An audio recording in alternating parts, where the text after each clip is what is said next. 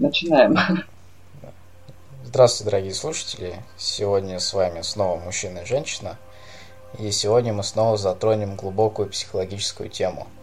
Поэтому сегодняшний подкаст будет особо интересен для тех, кто хочет понять, как функционирует мозг, как он работает, как он принимает решения. И самое важное разобраться в том, а, в чем разница между чувствами и мыслями. И когда нам нужно больше чувствовать, то есть больше доверять своим чувствам, а когда нам выгоднее все-таки мыслить и рационально принимать решения. Вот, инициатором темы была Алена, а, и мне было интересно узнать, почему она все-таки хочет разобраться в этом вопросе. Алена, тебе слово. Всех приветствую. И действительно тема интересная, потому что я сама блуждаю периодически в этих моментах, так как женщ... у женщин с чувствами и мыслями гораздо сложнее дела обстоят, чем у мужчин. По сути, по сути, и чувственный, чувственный мозг нам больше нужен в семье внутри, я так понимаю. А рациональное это все-таки в принятии решений, которые направлены на какой-то внешний объективный мир больше. Но а, четкой структуры для какого-то простого понимания у меня вот, пока я не приводила это все, блуждая в этой теме сама, поэтому я знаю, что ты все это в конкретику быстро переводишь, и мне бы вот все-таки хотелось действительно и для себя больше понять и поделиться сразу с нашими слушателями. Ну, тогда задавай вопрос, который тебя больше всего волнует, на который ты хочешь получить больше всего ответ. И с него и начнем. Ну, вот как раз начнем давай со структуры мозга все-таки. Как? Потому что я тут в этих вопросах ты мегамозг. Мегамозг в структуре мозга. Ну да, да, давай я тебе расскажу, как устроен мой мегамозг. Да. Устроен достаточно просто. Устроен он по-животному и по-человечески. То есть во мне есть как и животная сторона, так и социальная сторона. А животная сторона – это старый мозг, который вот построен на ядрышках, которым руководит гипоталамус и так далее и тому подобное. Это низкие структуры мозга, это те части, которые есть, в принципе, у всех организмов на Земле. А, но не у всех организмов на Земле есть э, серое вещество, да, которого в нашем мозге достаточно много. Вот серое вещество – это социальная наша страна, человеческая. Серое вещество заставляет а, развиваться, когда один организм вынужден для выживания взаимодействовать с другой группой организмов. То есть, когда организмы живут в группе. Тогда развивается серое вещество, как э, более современная и вместительная память. То есть серое вещество это, в принципе, новые достроенные объемы памяти а, к тому мозгу, который есть, в принципе, у всех организмов. А, старый мозг, он э, связан именно с инстинктивными действиями. То есть э, животная наша страна это как раз те самые инстинкты, которыми там управляет гипоталамус и другие старые части мозга, которые построены по принципу ядер нейронов. Этот мозг есть у всех организмов, потому что без него выживать в принципе невозможно. Но если организм может добывать пищу в одиночку или находясь в семье, ну то есть там в группе из двух-трех человек, да, а, самец, самка и детеныша, вот, тогда серое вещество не развивается, потому что незачем ему развиваться. И остается только примитивный животный мозг, построенный на инстинктах. Вот, а когда выживать достаточно сложно, добывать пищу достаточно сложно, и организмы вынуждены объединяться в группы достаточно большие, то есть большая группа это уже там от 10 человек – вот. Люди издревле жили где-то группами по 20 минимум человек, а чаще даже человек по 50. То есть мы изначально начали сбиваться в деревни такие. А, и когда появляется вот этот вот десяток людей, с которыми ты вынужден взаимодействовать, объемов памяти, которые есть в втором мозге, их просто не хватает, чтобы запоминать, кто какие роли выполняет. И плюс старый мозг не позволяет общаться, то есть передавать друг другу информацию через воображение. Ну, потому что общение это что? Я говорю тебе яблоко, чтобы ты поняла меня, ты должна представить яблоко, да? То есть у тебя должно сработать воображение, ты должна слово в картинку перевести, потому что мозг работает на картинках. И вот этот вот перевод слов в картинки, это, собственно, работа воображения. Она тоже развивалась в новом мозгу, то есть в сером веществе. Ну, лобные доли так называемые. Вот, и вот эта вот социализация, она привела к тому, что у нас развился рациональный мозг, где начали рождаться мысли. Потому что, так скажем, побочным элементом работы воображения является мышление. И у нас, в отличие от других животных, мышление достаточно сильно развито. Ближе всего к нам это киты и дельфины. У них достаточно много серого вещества, но и то по сравнению с нами у них в десятки раз меньше. Но они живут как раз сообществами. Просто им пишет бывает легче, поэтому э, давление эволюционное на развитие мозга не такое сильное. Ну, вот, собственно, про структуру мозга. Есть два мозга. Ни ни низкий или низший, но он просто ниже находится а именно в мозгу в самом, да, если представить картинку.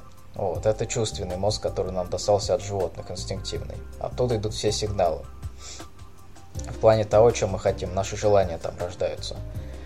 И над ним надстройка. Вот это вот серое вещество, рациональный мыслящий мозг. А он создан для того, чтобы вот эти вот желания, которые животные, да, а, можно было реализовывать в социальной среде. То есть мозг рациональный следит за тем, чтобы мы не нарушали социальных законов при ре реализации своих желаний. Ну, то есть, например, серое вещество и лобные доли очень слабо развиты у детей до трех лет. Вот, по их поведению можно, в принципе, понять, что, какими бы были люди, а, взрослые люди, если бы вот у них не развивалось серое вещество, не развивались бы лобные доли. Но построить адекватное общество из э, детей до трех лет, да, это, в принципе, невозможно, потому что они очень эгоцентричны, и их особо не парят хм, какие-то запреты, они очень естественные. То есть, по сути, у нас рациональный мозг э, предназначен для того, для адаптации в социуме. Да.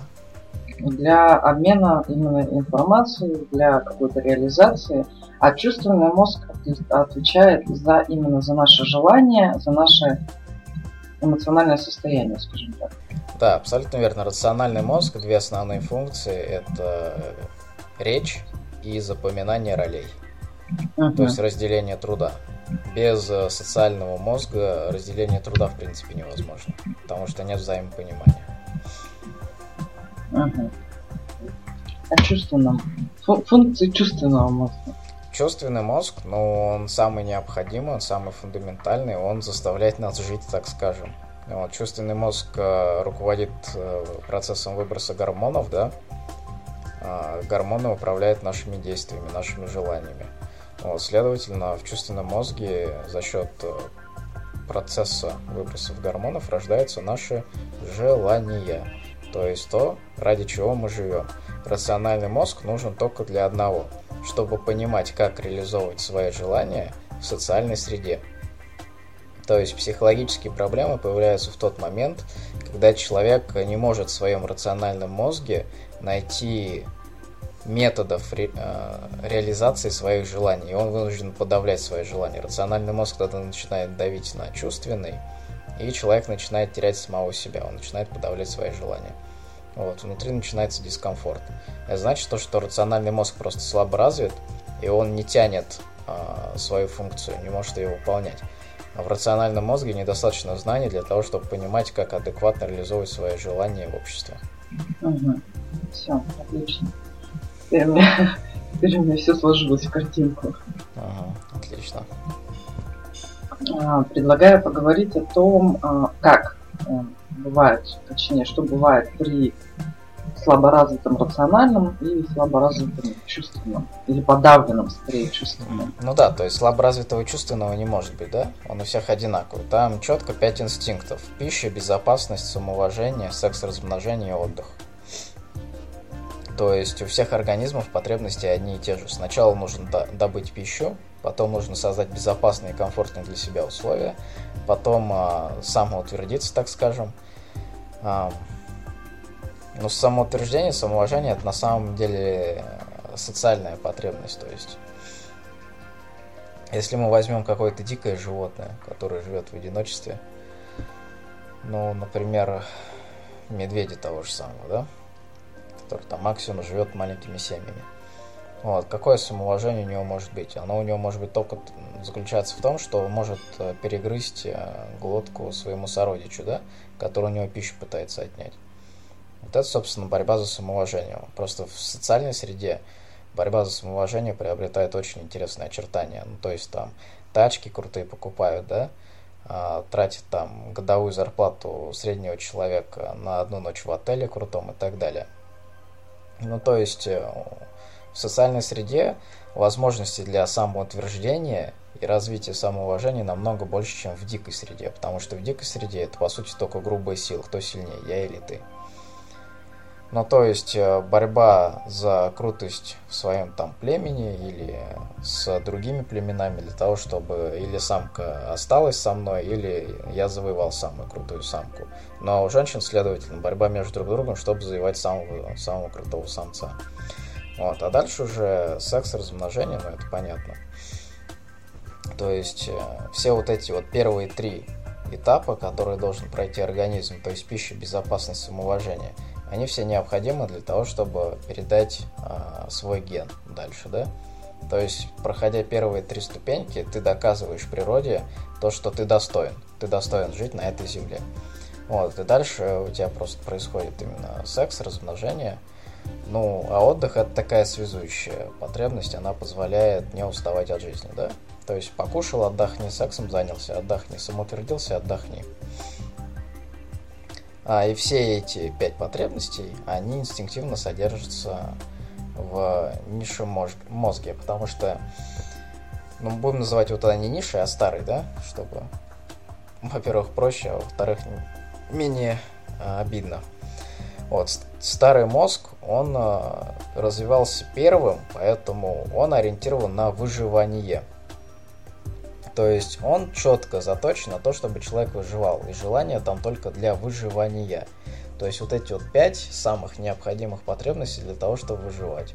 Они все по мере эволюции, по мере формирования организма в течение миллионов лет а, проверялись природой, и просто природа пришла к выводу методом проб и ошибок, то, что без этих пяти потребностей организм никакой не выживет но при этом и больше потребностей особо необходимы. Это тот самый качественный минимум, который необходим для выживания.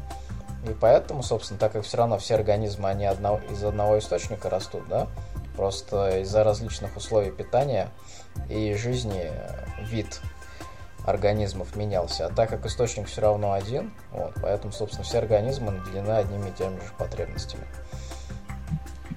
Просто качество потребностей получается разное. Ну да, в зависимости от условий реализации и от комфорта жизни уровня. То есть, если человек занимается выживанием, да, живет там в какой-нибудь коммунальной квартире, у него толком нет а, каких-то удобств, и вообще, в принципе, коммуналка не его, его могут выселить в, любой момент, то это, естественно, немного отличается процесс реализации всех этих пяти потребностей от мужика, который там живет в президентских номерах самых крутых отелей, да, и ну, в кэше своем может просто купаться. Реально купаться. Вот, поэтому тут, конечно, от условий жизни все зависит. От условий жизни, хорошо. А, но при этом права и возможности, по сути, у этих людей одинаковые. А тут самая фишка в том, что в принципе и тот, и другой получает один и тот же кайф от жизни, если правильно ведет свою жизнь, да? То есть ты можешь быть ты можешь иметь мало денег, но если ты грамотно управляешь своим мозгом, ты все равно будешь получать те же самые чувства, а, которые вот богатый человек получает от покупки нового автомобиля, да? Да, Но... вот я как раз вот это и имела в виду, чтобы ты это именно на физиологическом уровне объяснил, потому что бывает тут как раз искажение людей, то что если человек больше имеет, то он счастливее, там возможностей больше и так далее и тому подобное. То есть, по сути, это просто заблуждение. Да, безусловно. Это просто более простой путь. А, для того, чтобы получать удовольствие от жизни при без изобилия материальных ресурсов, да, просто нужно немного мозги напрягать. Вот, а для того, чтобы без напряга мозгов получать от жизни удовольствие, ну, это, естественно, нужно как материальных средств много иметь. Но чтобы была конкретика у людей, да? Что значит, э, если у, у меня там кое-как на съемную квартиру хватает или, для того, или на то, чтобы просто заплатить за квартиру, как я могу получать от жизни столько же удовольствия, как человек, который там заваливается деньгами и купил новую машину. Ну, потому что покупка новой машины это что? Это приобретение какого-то нового материального ресурса, да? Новизны, то есть привносение, привносение новизны в свою жизнь с целью повышения самоуважения, самооценки, чтобы показать, какой я крутой. А, человек, который живет на менее а, крутом уровне, может также спокойно самоутвердиться перед соседом, да, купив новый унитаз, а, более красивый, чем раньше там стоял в коммуналке, поставив там, выделив себе место, отдельный сортир, и вот пускай все завидуют, то же самое. Ну, новизна и самоутверждение можно на чем угодно. Купил новый телевизор, достиг больших успехов на работе. Без разницы. Главное, чтобы это было что-то новое в жизни. Главное, чтобы ты выделялся на фоне окружающих тебя людей. И ты получишь абсолютно те же чувства и переживания, которые получает мужик, покупая самую крутую тачку в мире. Да, все замечательно. Теперь момент такой, что получается, когда у нас а, человек недоволен, неважно чем, ага. то ему нужно как раз развивать рациональность. То есть он, получается, не понимает, как ему получить те удовольствия или как прийти к тому состоянию или восприятию жизни, чтобы получать от жизни удовольствие. Да, абсолютно верно. То есть просто у него желание из э, старого мозга идет в новый, да? Новый мозг обрабатывает желание и говорит о том, что вот там я хочу как-то самоутвердиться, да? А новый мозг не знает, как реализовать это это желание. Но легче здесь пример привести с пищей. Ну, из старого мозга идет команда «я хочу кушать». Но новый мозг это понимает. У него возникает вопрос, как мне найти еду в нашем социальном а, мире, да? Если в рациональном мозге нет информации о том, где вообще в нашем обществе существует еда, вообще, что можно есть, что нельзя есть, вообще, что такое лимон, что такое апельсин, что такое картошка, что такое мандарин. Если этой всей информации нет в голове у человека, он просто не будет знать, как реализовать свою потребность, потому что у него нет информации о том, что такое пища. Здесь возникает вопрос, как тогда животные определяют, да? У животных есть а, тоже память, она просто менее объемная. То есть принцип работы тот же самый. Просто у нас объемы памяти намного больше, поэтому мы можем запоминать намного больше информации. Поэтому можем, мы можем строить цепочки. Я пойду на работу, я буду в течение месяца работать и зарабатывать денежки, да? Потом я получу денежки и пойду на это наемся. Вот, мы можем выстроить такую цепочку, потому что у нас мозг более развитый больше воспоминаний и больше аналитических способностей за счет лобных долей. У животных такого нет. Поэтому у животных всегда прямая задача. Я хочу есть. Кто у меня в окружении есть? У меня есть травка, и вон человек идет. Пошел, съел человека. А животному пофиг то, что после этого его застрелят. Он не может обработать эту информацию. То, что есть человека, это опасно.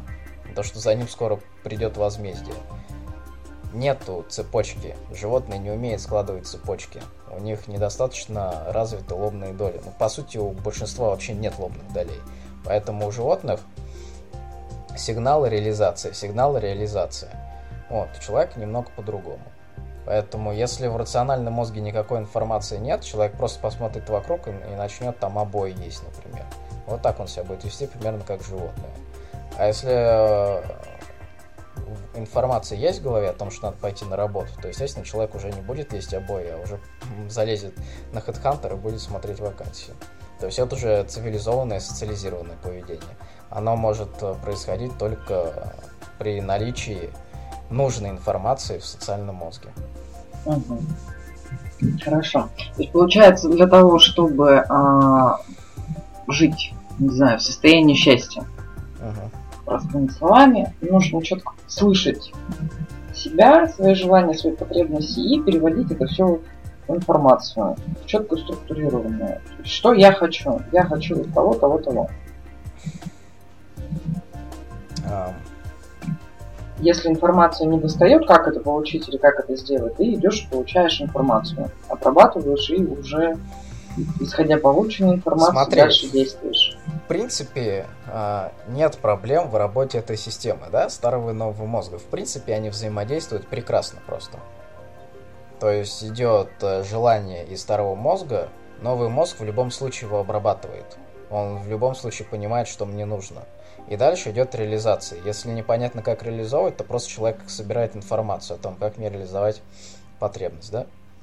Начинается проблема тогда, когда начинают работать ограничивающие стереотипы, которые засаживаются в рациональный мозг.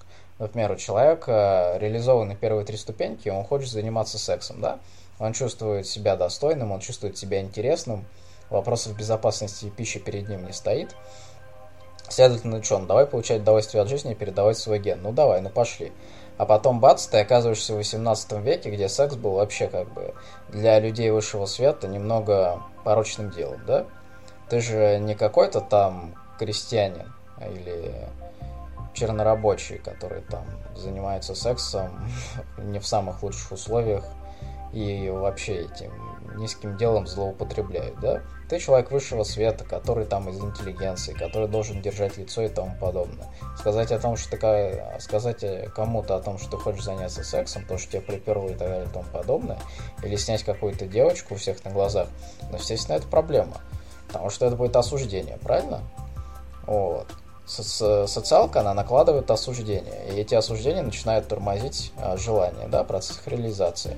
Самое ужасное, когда осуждение извне переходит э, во внутреннее самоосуждение. Тогда просто, когда появляется желание заняться сексом, то человек просто себе говорит о том, что это, это порочное желание, и его нельзя реализовывать. И, следовательно, желание просто убивается, да? Человек старается не замечать его. Ну, то есть, э, он подавил первые два-три раза свое желание заняться сексом, а потом уже достаточно просто его не замечать. Как бы процесс подавления выходит на автоматизм, да, и человек начинает казаться, что он, в принципе, сексом не хочет заниматься. Ну, просто в рациональном мозге формируется система, нейронная сеть, которая отвечает за подавление желания заниматься сексом. Естественно, это проблема, потому что тогда старый новый мозг из э, друзей, которые помогают друг другу, превращаются в врагов, которые борются с друг другом, и начинаются психологические проблемы. Да, то есть как раз вот таким образом рождается у нас получается конфликтное мнение, когда у меня есть желание, которое я придумала, что это плохо, то есть общество его осудило, я приняла это за веру, и получается у меня конфликт. Я, с одной стороны, хочу чувственным своим мозгом, с другой стороны, я себе говорю нет рациональным мозгом. И все это внутри меня постоянно борется. И при этом никуда не девается. Да, абсолютно верно. То есть, как бы получается, таким образом формируется состояние неудовлетворенности абсолютно да. в разных сферах жизни. Здесь нужно четко, ну чтобы психологических проблем не было, нужно четко для себя распределить, кто главнее, да? Главнее социум или главнее природа. Потому что, по сути, внутри каждого человека сидят два мозга, да? Один отвечает за социальные за социальную адаптацию, другой отвечает за природную адаптацию. А, следовательно, если человек выбирает социальную адаптацию, он свои природные инстинкты начинает а, задавливать, да, подавлять. Если человек выбирает природную а, сторону свою, как главную, он иногда может поступиться социальными нормами. Ну, то есть преступники это, например, люди как раз э, со слабо развитым рациональным мозгом, да? Ну, с малым количеством знаний в рациональном мозге. Или со знаниями деструктивного характера, разрушающего их самих и разрушающего их, их жизнь. То есть неверная информация в рациональном мозге. Поэтому, когда у них появляется какое-то желание, они его в социальном плане неверно реализуют. Но, проще говоря, это люди, которые считают а, людей сволочами, да? Или, или ставят себя намного выше других людей. То есть они как бы выбиваются из социума, они асоциальны. Поэтому они нарушают законы, они нарушают социальные нормы, потому что рациональный мозг им позволяет это делать. А в нем деструктивная информация.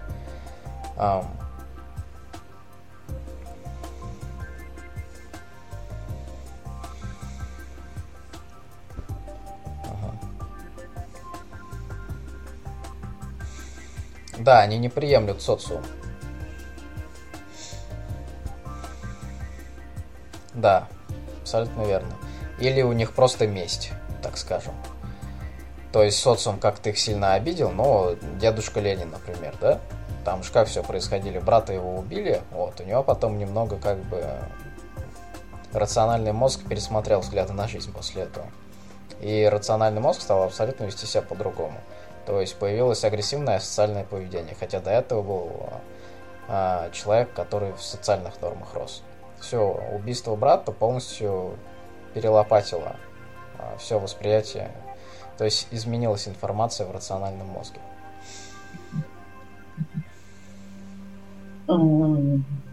Хорошо. Вопрос такой.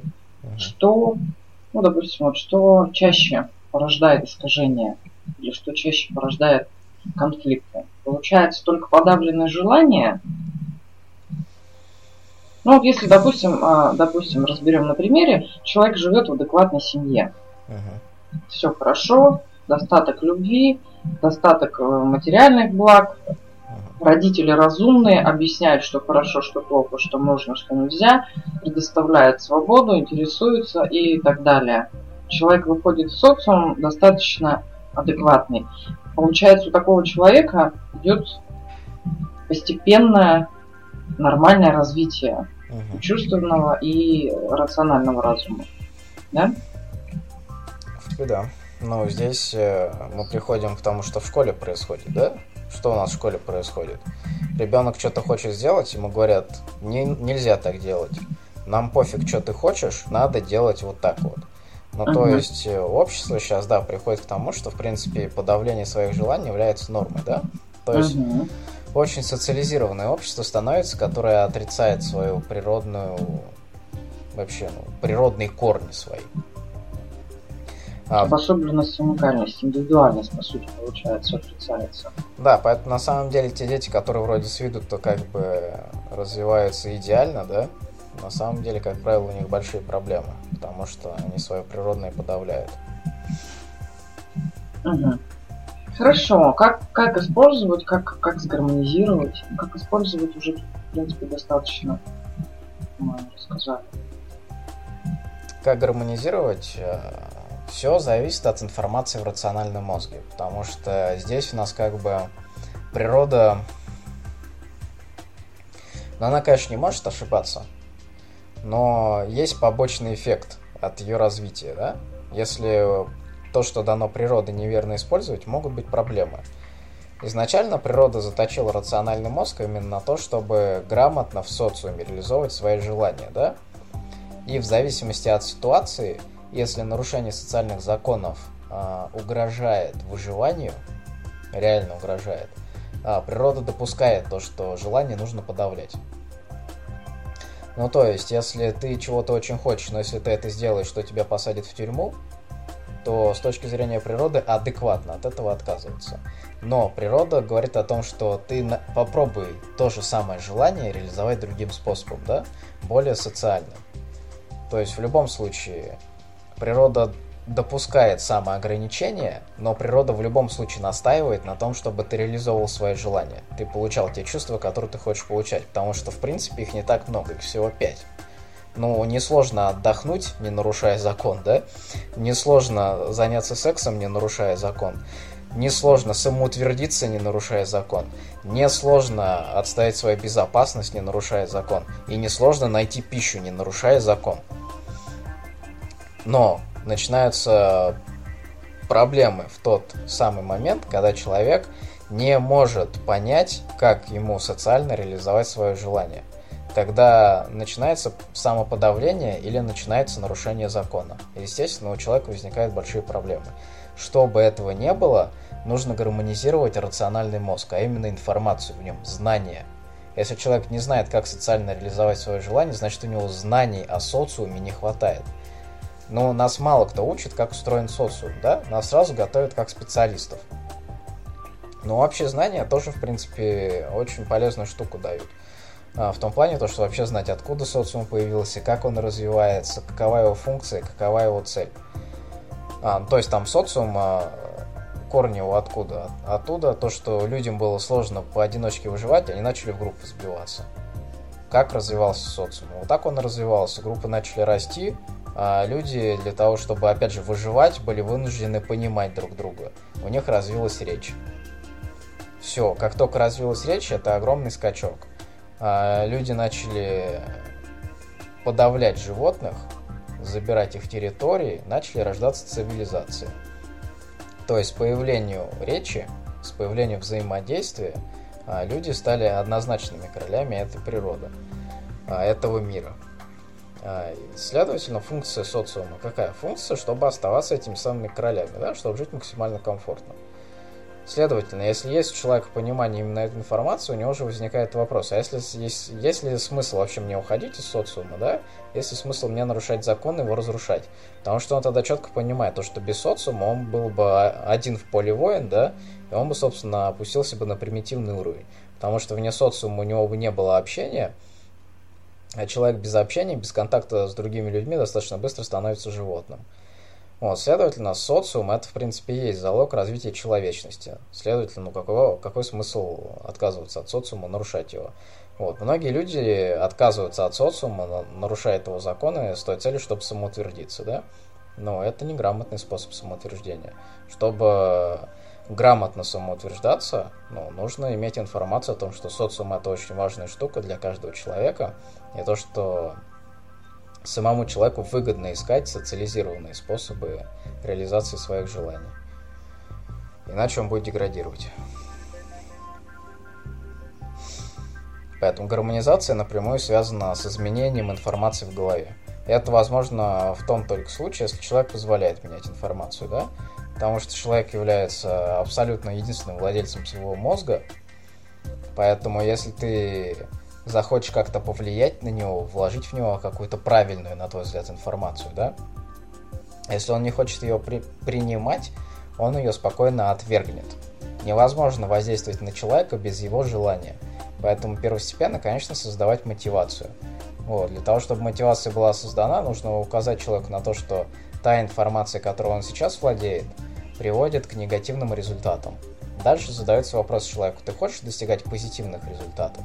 Если он отвечает «да», если он как бы не суицидник и не самоубийца, то есть еще есть у него зачатки самоуважения, то, следовательно, отвечает «да, я, конечно, хочу».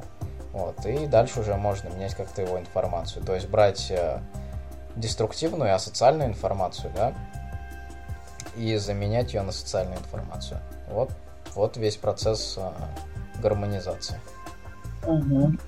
Ну да, получается, у нас тут как бы искажения произошли именно вот на процессе индивидуализации. То есть человек стал воспринимать социальную точку зрения о себе и придавать ей значение. Самооценка. Подожди, социальная точка зрения о себе, это что значит? ну, где он живет, в каком окружении, он же всегда рождается среди людей и начинает просто формировать именно восприятие самого себя, исходя из этой точки зрения. Причем он учится себя оценивать. И потом начинает стараться быть каким-то. Именно это мешает ему вообще спокойно чувствовать свои желания, спокойно реализовывать их без всякого соответствия. Ну, по сути, что делаем? Человек приходит э, в нормальное восприятие своей самооценки, спокойно живет в обществе, никого не трогает, при этом реализует свои желания, просто взаимодействует. А сейчас а, у людей очень большое значение придается именно, что обо мне подумают, что обо мне скажут. Да. Ну, то есть перекос Нет. в социалку некоторый пошел. Да, вот, вот, вот, вот об этом как раз и веду речь. Ага. Какое массовое искажение у нас идет. Тут согласен. Ну, ты, ты бы что предложил с этим делать? Ну, тут предложила именно поработать с адекватным восприятием самого себя. Но на эту тему у нас уже много записано. Ну да, ну смотри, давай я тогда накину еще пару идей в этом направлении. А, проблемы в любом случае создаются, если идет перекос в одну из сторон, да? Человек – это как животное, с одной стороны, так и социальное существо, с другой стороны, да? А, человеком нас, безусловно, делает социальная страна, вообще без вопросов. Поэтому вот эти вот люди, которые постоянно подавляют себя, постоянно думают о том, как о них подумать и так далее и тому подобное, они очень человечные, да, вопросов нет. Здесь проблема в том, что они без кайфа живут вообще. Поэтому здесь четко нужно понимать, ваша человеческая страна, она позволяет вам жить в социуме, да, оставаться в нем, оставаться адекватным человеком, не выпадать из социальной жизни. Но без своей животной стороны вы просто удовольствие от жизни не будете получать. Если нет животной стороны, то возникает вопрос, нахрена мне тогда оставаться в социуме, да, если я живу, в принципе, без кайфа вообще. То есть здесь в любом случае живо, э, животная страна, она первостепенна, как ни крути. А, но если мы говорим как бы о такой достаточно стандартизированной ситуации. Естественно, когда тебе там угрожают э, расправой какой-то, да, есть смысл врубать социальную сторону, если ты как бы понимаешь, что, что как бы мне не хотелось ответить этим людям, замочить их всех, у меня просто не получится, потому что у меня навыков не хватает. Поэтому иногда, безусловно, свои желания подавляются. И это нормально. Но когда обстановка абсолютно нормальная, спокойная, безопасная, нет смысла подавлять э, свои желания. Это просто убивает весь кайф от жизни, все удовольствие от жизни. Ну, конечно, со мной могут э, не согласиться в том плане, то, что, собственно, э, без кайфа особо жить нет смысла, да? Но это опять же будут вот люди, которые сейчас в социальном перекосе. Они уверены в том, что нужно тянуть тяжелую лямку, да, и потом угу, передавать. Миссия, миссия. Да, и потом передавать эту тяжелую лямку своим детям. И так до бесконечности. Ну вот, у меня как возникает вопрос, ну нахрена, да? А, смысл конечный, конечный результат. Вот, все равно, если ты тянешь лямку, ты ее тянешь ради чего-то. Тянуть лямку ради того, чтобы тянуть лямку, какой смысл? Поэтому здесь в любом случае мы тянем лямку для того, чтобы реализовывать свои потребности, чтобы получать от жизни удовольствие. Получается, вот эта категория людей, которые ты привел в пример, они, вот как раз эти люди на склоне лета заявляют, что да, я был безусловно полезен для общества, но я так и не понял, что я жил. Да, это те, кто прозрел к концу жизни. А те, кто не прозрел, говорят о том, что ну вот я мучился, и вы помучитесь. Ну да. А, Еще более суровый вариант. Да, это результат крайности в социальную сторону. Вот. Результат крайности в животную сторону – это преступность, это аморальность, это бесполезность бытия-жития, да? Ну, то есть можно бегать, есть все подряд, посылать всех нахер, самореализовываться, заниматься сексом, отдыхать и вообще... Ну, короче, возьмем хиппи, да? Это ребята, которые конкретно ушли в сторону животного мозга крайность инстинктивную. Вот, это люди, в принципе, ну, если представить то, что все общество будет за, забито хипарями, ну, к чему мы придем? Ну, потому что мы за одно поколение скуримся и вымремся нафиг. Ну, это один момент. Второй момент, у них в любом случае присутствует именно внутри состояние глубокого одиночества. Безусловно, это определенная методика самоутверждения, да, у закрытых людей. Вот, я такой весь особенный, посмотрите на меня, какой я красивый но все равно метод решения данной проблемы был именно в инстинктивную сторону. То есть люди ушли нестандартно, как это делали до них большинство, да, например, через профессию самореализовывались. Вот, а они ушли в другую сторону, то, что мы вообще ни хрена не будем делать, но зато мы классные. А, это очень, да, формируется такое индивидуальное общество, где каждый сам за себя на самом деле – и при этом никакой эволюции, никакого технического прогресса в принципе не может быть и не происходит. Потому что люди не, не занимаются повышением комфортности своего существования, да? Они, собственно, начинают скатываться в сторону природы. Ну, то есть, если бы одно поколение хипарей было, ну, мы бы не вымерли все, мы бы вымерли все именно в социальном плане. Просто хипари бы достаточно там, быстро за 40-50 лет превратились в животных. Бегали бы там по окраинам, собирали бы последние остатки цивилизованной пищи. Потому что они ничего не производили. Комфорт нашей жизни создает именно производство. То есть изначально мы подавляли животных, просто создавая какие-то орудия охоты, да, типа там лука, вот, и убивали их на расстоянии и таким образом получали достаточно много добычи. Вот, сейчас то же самое, но оно уже проявляется в том, что у нас огромные заводы стоят, да, И мы просто этих бедных там коровок или кого просто там сотнями и тоннами фигачим. Вот и вся разница. Просто как бы мы постоянно развиваемся, мы делаем свою жизнь все более и более комфортной. Это задача социального мозга. Социальный мозг для этого и создан, чтобы реализовывать свои желания в, в социальном виде, да, через социум, то есть через взаимодействие. Невозможно содержать завод, если ты одиночка. Ты просто не потянешь всю работу. Разделение труда, оно создает повышенный комфорт жизни. Следовательно, если мы уходим от этой социалки и переходим чисто на животный уровень, мы становимся ну, тем, чем являются сейчас животные. То есть начинаем с трудом выживать. Потому что у нас э, резко падает качество и комфорт жизни. Поэтому социалка создает комфорт жизни, но опять же, нужно не забывать то, что социалка нужна для того, чтобы комфортно жить. Поэтому, когда социалка хорошая, нужно спокойно отдаваться своим природным желаниям. Да, получается, можно подытожить. Есть три модели, ну так, очень обобщенно, скажем так. Uh-huh. Это социальный перекос, очень развитый рациональный именно мозг. Uh-huh. И итог – это разочарование в жизни, ну, если осознание вообще когда-то приходит. Да, человек приносит... Великомученик такой. Да-да-да, человек приносит массу пользы, но при этом сам удовольствия от жизни не получает.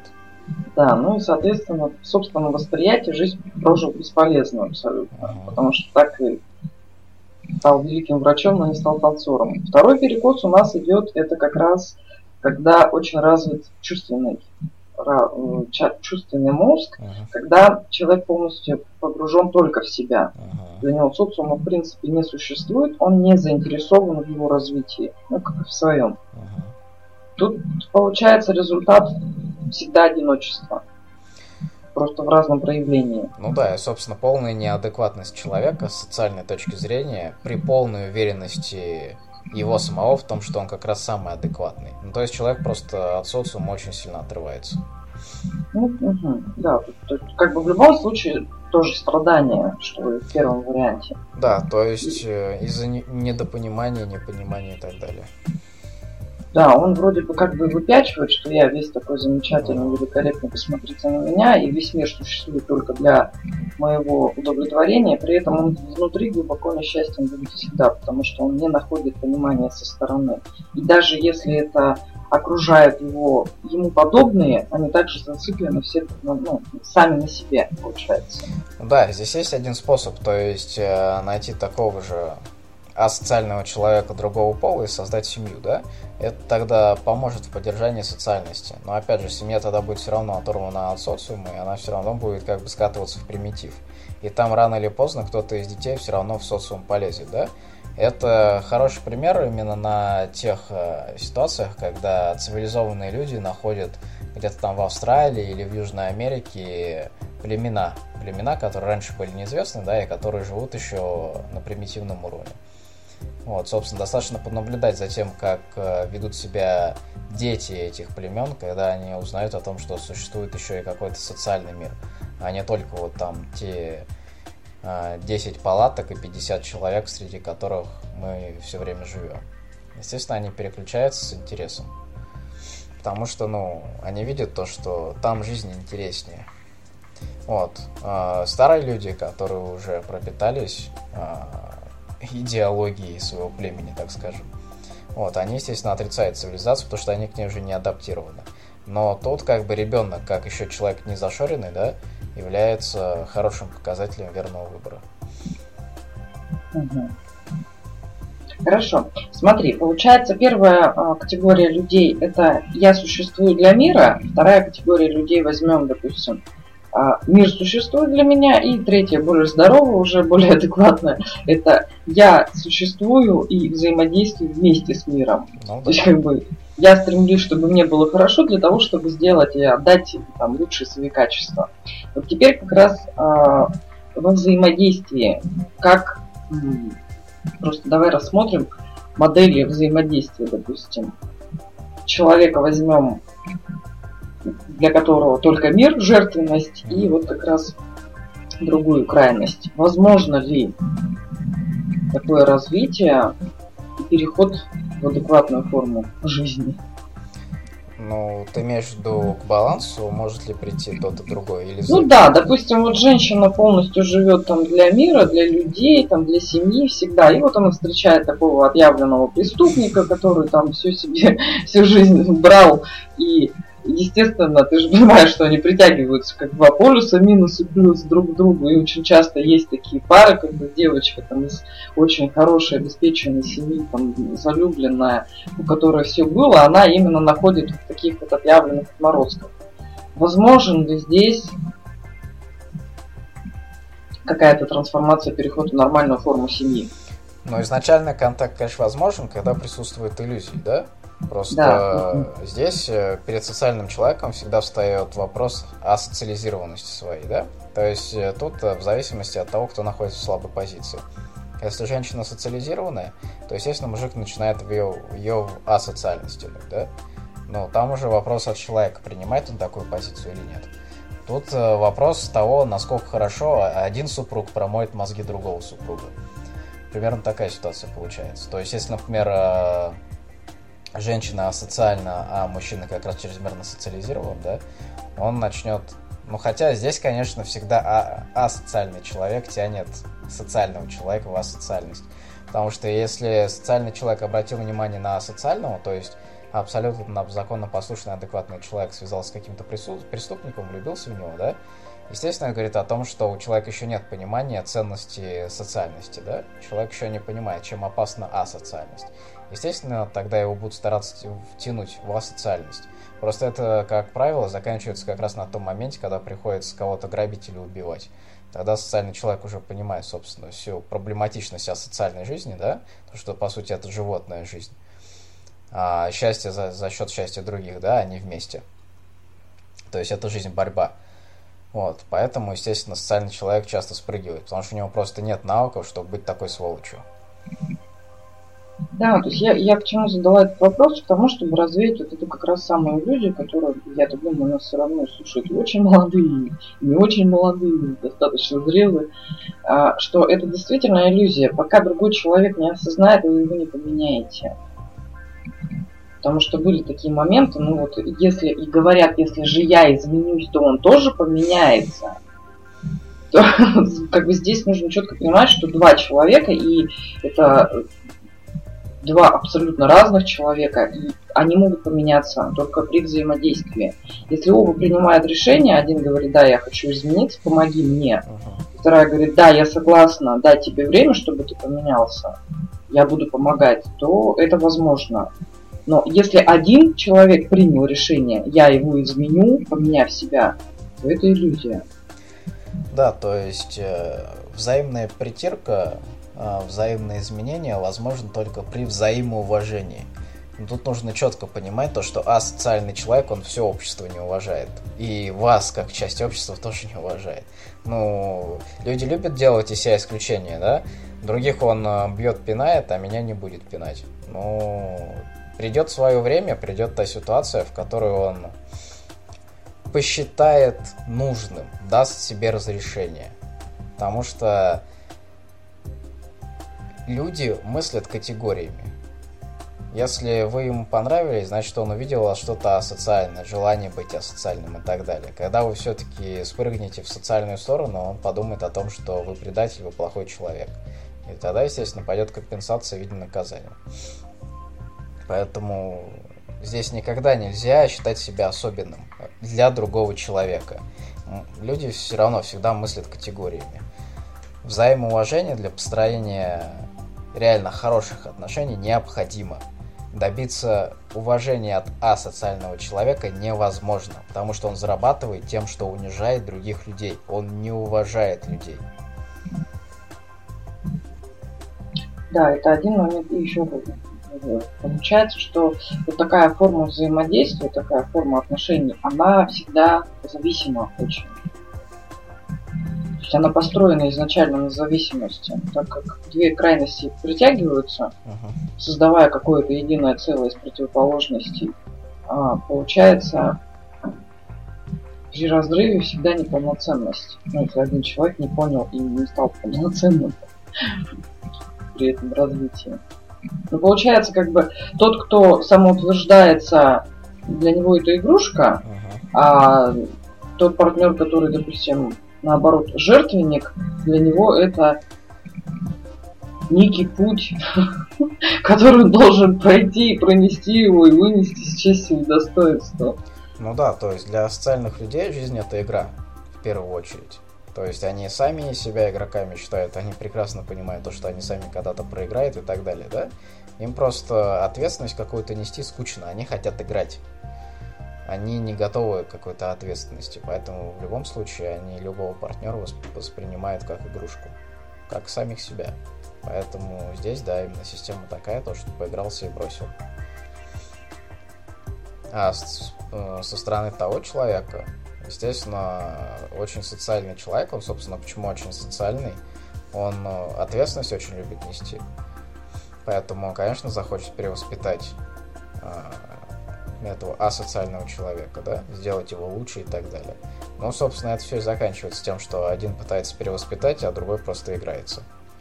Естественно, взаимопонимания вообще никакого нет. Ну, вроде все рассказали достаточно подробно. Да, осталось только третий путь сбалансированный.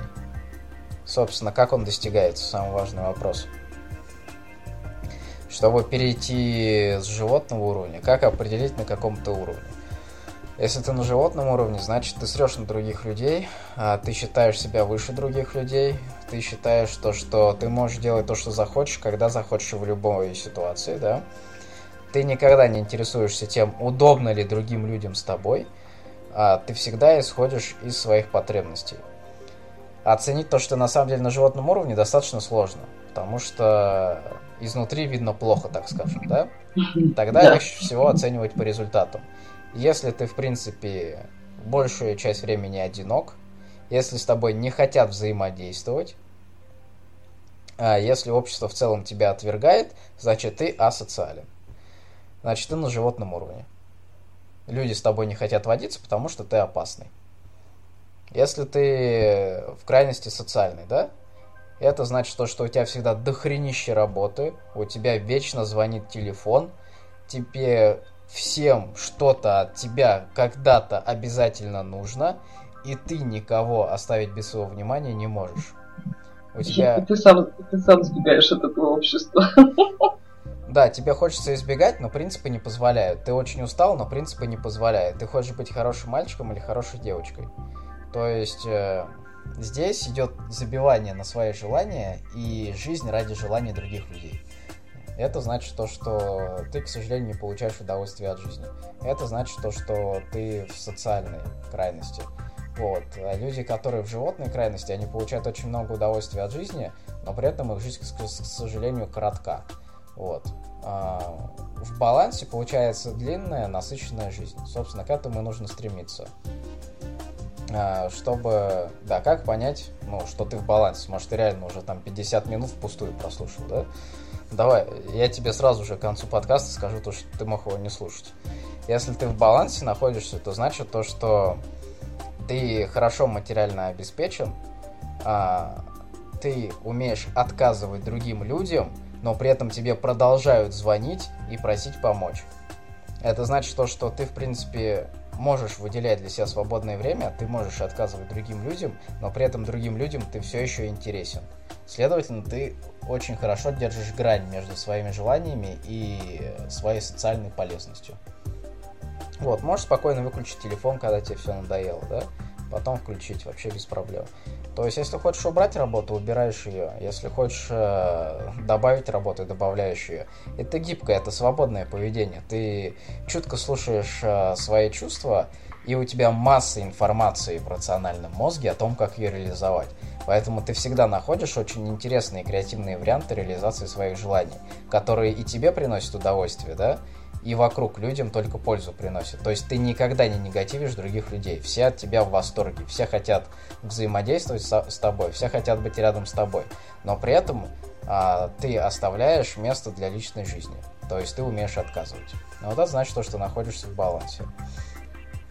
Как перейти из животного в сбалансированный? А для этого нужно, опять же, потянуть свои социальные нормы. В принципе, это прекрасно делают те люди, которые а из бандитских группировок потом в политику переходят и так далее, да, это значит, что люди вовремя видят то, что игра уже заканчивается, и чтобы... Есть такие же возможности на других просторах. Да, они, они просто получают новую информацию. Они понимают то, что, ну, играть по-старому это уже нет смысла. Нужно начинать новую игру. Они переходят на новый уровень. В конце концов у них появляются какие-то обязательства, они уже становятся зависимыми. И, собственно, человек сам собой обрастает там связями, какими-то обязательствами, да? Когда у человека появляются обязательства, от которых он не может отказаться и не хочет отказываться, то значит социализация происходит. То есть э, для тех, кто на животном уровне живет, для них э, необходимо, чтобы в рациональный мозг попала информация о том, чем выгодно быть ответственным и нести обязательства за других людей. А выгодно это, естественно, тем, что это просто расширяет жизненные возможности. Вот. Человеку нужно понять, э, какие он конкретно жизненные возможности может расширить относительно тех навыков, которые у него сейчас развиты, как он может их перевести на социальный уровень. Вот, тогда он видит выгоду в том, чтобы нести ответственность и обязательства, и, собственно, социализация пойдет. У тех людей, которые в обратной крайности, у них обратная ситуация, нужно немного сваливать себя обязательства, да, учиться отказывать людям. То есть в социалку очень сильно уходят именно те люди, которые отказывать не умеют. А развитие умения говорить «нет», а развитие здорового пофигизма и эгоизма, эгоцентризма для этих людей – а, помогает снять вот это вот излишнее давление, которое социалка навешивает. Потому что когда ты никому не можешь отказать, реально тебе люди начинают просто заваливать работу, чтобы самим ее не делать. И получается то, что ты и сам кайфа не получаешь, и другим людям позволяешь бездельничать. Естественно, чтобы все было более гармонично, естественно, нужно отказывать тем людям, которые хотят за твой счет как-то свою жизнь обустроить, потому что их ждет большое разочарование – Потому что если жизнь обустроена не своими руками, она все равно со временем разрушится. Если не этим поколением, то следующим. Потому что дети у таких а, людей вырастут абсолютно бесполезными. И все, что заработано твоими руками, они успешно просрут. Вот. И, следовательно, помогать другим людям делать работу за них, это медвежью услугу им оказывать. Ну и самому себе ты как бы медвежью услугу оказываешь тем, что забиваешь абсолютно на себя, живешь ради других людей. То есть у тебя своей личной жизни как таковой нет. То есть, по сути, разрушается достаточно много жизней, когда человек в социальную крайность уходит. Чтобы этого разрушения не было, нужно учиться говорить «нет». То есть нужно четко у себя распределять, какие дела мне необходимо делать, а где я могу отказывать, и это будет полезно для всех. А, когда у человека есть знание о том, где, где полезен отказ, а, у него социалка падает, и он становится тоже сбалансированным. Примерно так. Да, получается, занимайтесь саморазвитием, но, но это на самом деле очень сложно делать все, что ты рассказал сейчас, uh-huh. это, с одной стороны, все звучит очень легко и просто, с другой стороны, наша зона комфорта, действительно, привычки, убеждения, программы какие-то социальные, родительские, они не позволяют так просто перейти. Звучит все действительно просто, но мозг не позволяет самому себе причинять боль и признавать очень сложно признает собственное несовершенство. Самокритика, процесс такой ну да, пригоден, то есть... пригоден не для всех. Это противоречит э, основным потребностям организма, то есть самоуважение понижает. Поэтому, естественно, это сложно. Но для того, чтобы начать саморазвиваться, диагностику себя самого провести необходимо. То есть первый шаг, единственный, в принципе, который от тебя требуется, как от непрофессионала, не специалиста в самоанализе – вот это просто провести диагностику, понять э, именно в, в какой-то ситуации, или у тебя животные превалируют, или социальные превалируют, или ты, в принципе, уже в балансе. Если ты в балансе, то можешь расслабиться и похлопать себе в ладоши. Вот. А если ты в одной из крайностей, то следующий вопрос, хочу ли я прийти к балансу, вижу ли я выгоду в этом, или меня устраивает моя жизнь, я, в принципе, дотяну и так. Вот, если ты приходишь к выводу о том, что ты хочешь улучшить качество своей жизни, то, естественно, лучше обращаться к специалистам. И они тебе, собственно, помогут прийти именно к пониманию той информации, они пропустят через твой рациональный мозг именно ту информацию, которая тебе необходима. То есть они проведут свою диагностику, поймут, какой информации у тебя не хватает, и загрузят в твой прекрасный мозг а, нужную, необходимую, прекрасную информацию. И твоя жизнь сама собой наладится, потому что ты поймешь, как реализовывать свои желания в этом прекрасном социуме. Да, при этом действительно очень важно быть честным самим собой. Прям ну, действительно очень важно, потому что я проходила и ту, и такую крайность, как я сейчас могу с уверенностью заявить.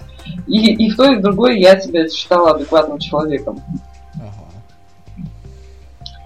Поэтому, да, действительно, лучше все-таки признать, что либо жизнь э, не удовлетворяет, либо вы ее потребляете.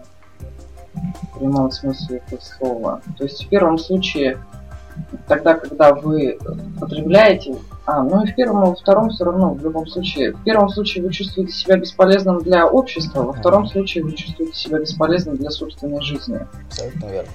То есть э, самая верная диагностика четко по результатам, да? Если общество отвергает, если в общество не получается встроиться, значит э, социальных навыков не хватает, значит животное превалирует. В этом крайность. Если наличное, на личную жизнь времени вообще нет, то значит социалка превалирует. Вот. А если всего хватает и, в принципе, комфортно и классно, ну, что тогда? Я рад за тебя. Поздравляем! Ну вот, на этой прекрасной ноте будем заканчивать, я думаю. Да, конечно.